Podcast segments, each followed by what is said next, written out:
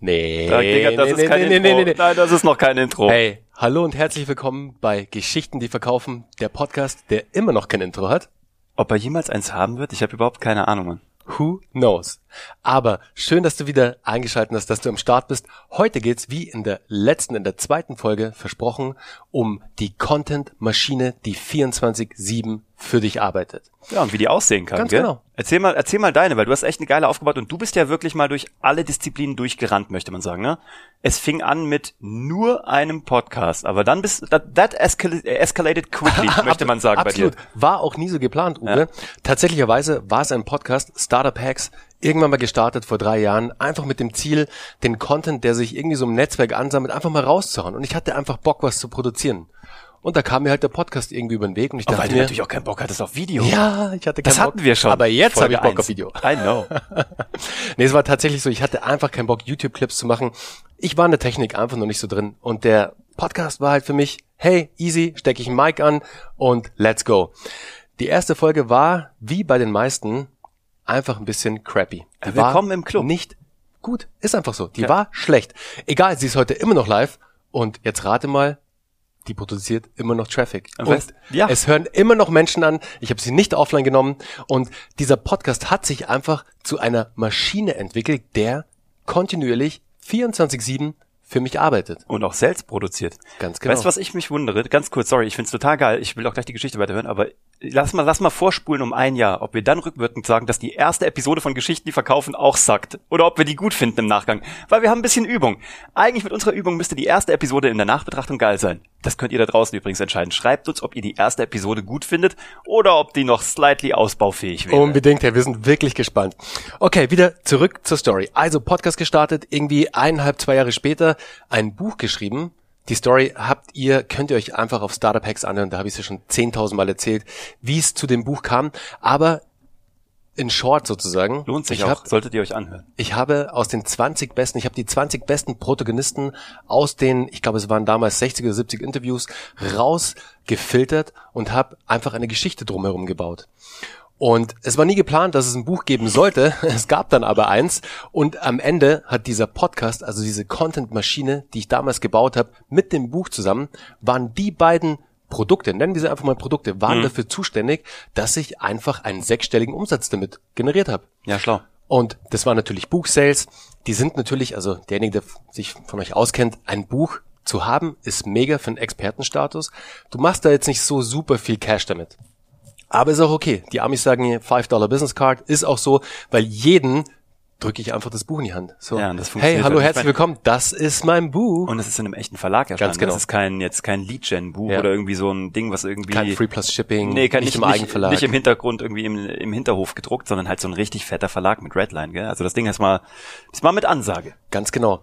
Und da hat natürlich das Buch mitgewirkt, dass diese Umsätze, gener- Umsätze generiert wurden. Natürlich aber auch Sponsoring-Partner, die ich in den Podcast mit reingenommen habe, zum Beispiel Siemens, die einfach auch einen fünfstelligen Betrag dalassen haben, um mit mir gemeinsam zu arbeiten, was super ist. Und da habe ich mich auch echt ähm, sehr geehrt gefühlt, dass da so ein großer Konzern auf mich zukam und mit mir zusammenarbeiten wollte. Also wirklich da ähm, komplett bin ich sehr dankbar. Aber was natürlich auch noch kam, aus dem Produkt, aus dem Startup Hacks Podcast und aus dem Buch ist noch ein Accelerator-Programm entstanden, also ein Consulting-Programm sozusagen. Und das war natürlich für den, für den Großteil der Umsätze dann zuständig. Aber Leute, es ging los mit einem Podcast und es ging los mit Content. Ja. Der Content war dafür zuständig, den ich dann natürlich über ein Jahr mal produziert habe, dass daraus ein Produkt, ein Buch entstanden ist und dann ist noch ein viel größeres Produkt entstanden. Was übrigens auch contentlastig war, ne? Ganz genau. Mit Video-Content par excellence. Da habe ich Videocontent. Da hast du mal, da hast du mal Videos gemacht. Da hab ich Und hast gleich sechsstellige Umsätze gemacht.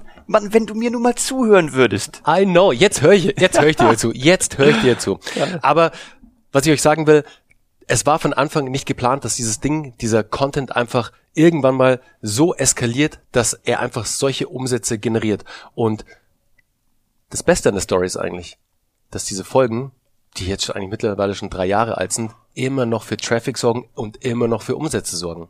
Und das ist eben meine Content-Maschine, die 24-7 für mich arbeitet. Das ist großartig. Das ist so geil. Was ist denn dein Uwe? Hau raus, komm. Ich habe keine. Ich hätte auch gerne eine Content-Maschine. Nee, ich habe mir eine gebaut tatsächlich. Ich habe die jetzt seit genau einem Jahr. Jetzt im April. Ähm, nee, das ist gar nicht. Seit 14 Monaten habe ich die. Ähm, also ich war vorher schon so ein bisschen aktiv immer so auf Facebook. Das habe ich ganz ordentlich betrieben aber jetzt auch nicht übertrieben. Dann Instagram bin ich tiefer eingestiegen, das war cool. Das hat aber auch noch nicht weitergearbeitet, weil die Sachen ja eigentlich weg sind. Die Stories sind nach 24 Stunden weg. Das ist halt kein Content, der bleibt, aber hat auch eine Funktion. Ist auch ein guter Durchlauferhitzer. Richtig los ging's mit meinem Podcast Hashtag Happylist, den ich im Februar 2019 gestartet habe. Jetzt bei Episode, keine Ahnung, 140 oder so bin. Hast mich voll überholt. Mann, so Beibootmäßig. Ich hatte doch nichts zu tun, du musst es ja arbeiten. Ich bin ja Nein, nicht Spaß. Also, äh, ich mache kürzere Episoden als er, deswegen kann ich schneller raushauen. Er macht sich richtig Mühe.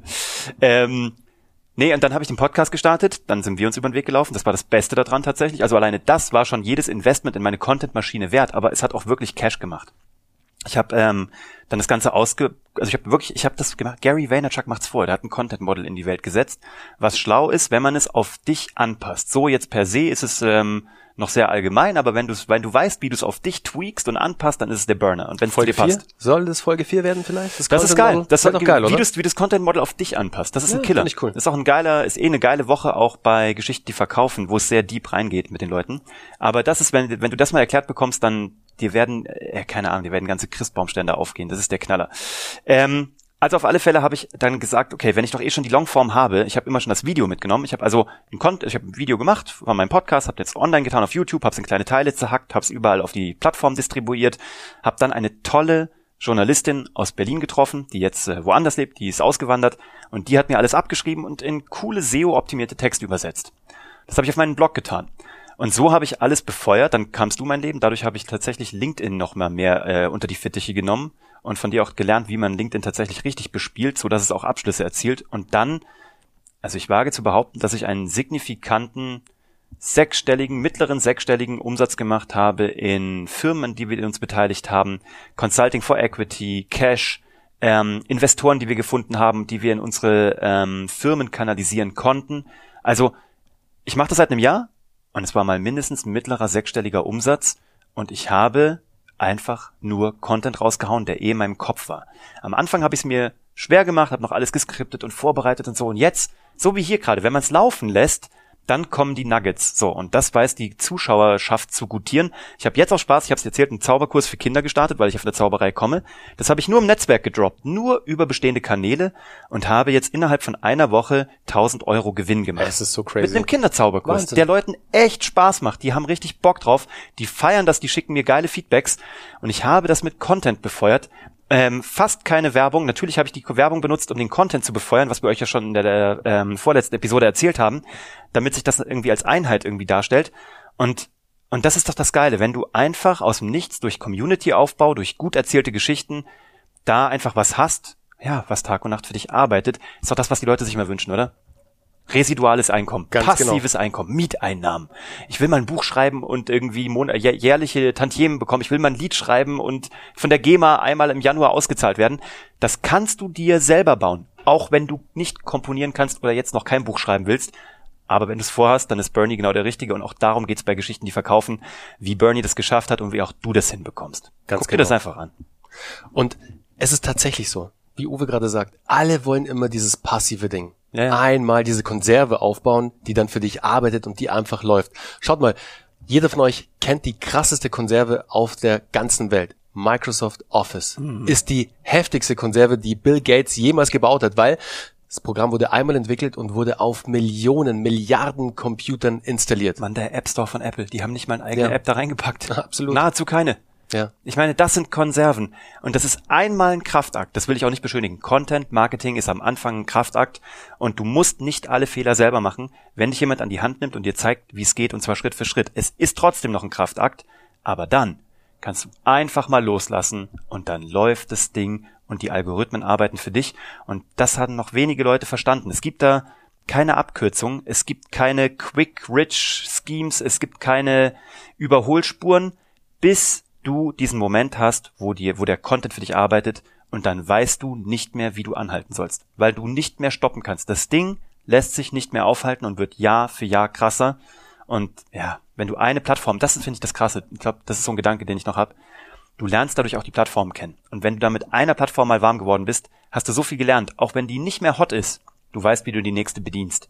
Und das ist ein Wissen, das nimmt dir keiner mehr weg. Und der Content lässt sich auf jede Plattform anpassen, recyceln, neu ausspielen. Und dann geht es ab, dass du noch keine Vorstellung hast, was da passieren kann.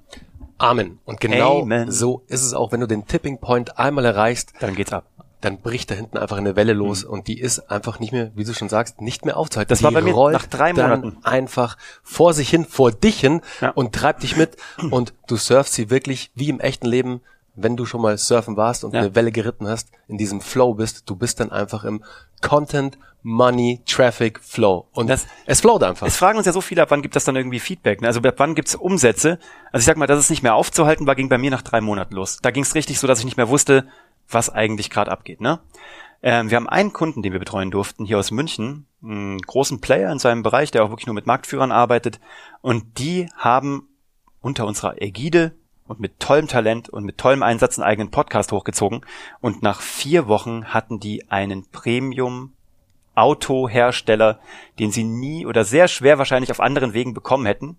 Vielleicht hätten sie es hinbekommen, aber nicht in vier Wochen. Und den haben die bekommen. Der wurde auf die aufmerksam, der hat die angefragt. Danach kam ein großer deutscher Fußballverein, ein Namen, ein, ein wohlklingender deutscher Fußballverein. Und dann kamen Leute zu denen, die sie mit ihrer Content-Maschine, mit ihrem Podcast an sich rangezogen haben. Das war für die der richtige Weg. Ob's deiner ist, können wir gemeinsam rausfinden. Ganz genau. Und der Podcast ist nur ein Medium, nur eine Möglichkeit, wie du dir deine. Content-Maschine aufbauen kannst. Es gibt noch viele weitere. Diese weiteren Puzzleteile behandeln wir alle in den nächsten Folgen. Deshalb, wir freuen uns extrem, dich am Start zu haben, dich als Hörer hier bei Geschichten, die verkaufen, am Start zu haben, dass du dabei bist. Und ich glaube, Lass uns, lass uns was da, lass uns gerne Bewertung Ja. da. Schick das weiter an jemanden, der noch keine Content-Marketing-Maschine hat, die 24-7 für ihn läuft. Ähm, schick das bloß nicht an deine Kurren- Konkurrenten weiter. Auf gar keinen Fall. Wenn du einen Konkurrenten hast, schick ihm auf gar keinen Fall diesen Podcast weiter, weil das echt gefährlich ist. Weil wenn der sich die Content-Marketing-Maschine aufbaut, siehst du richtig alt aus. Mach das nicht. Das ist ein wirklich, wirklich ernst gemeinter Rat an dich. Und damit sind wir draußen. Sehr cool. Also, macht's gut. Ciao.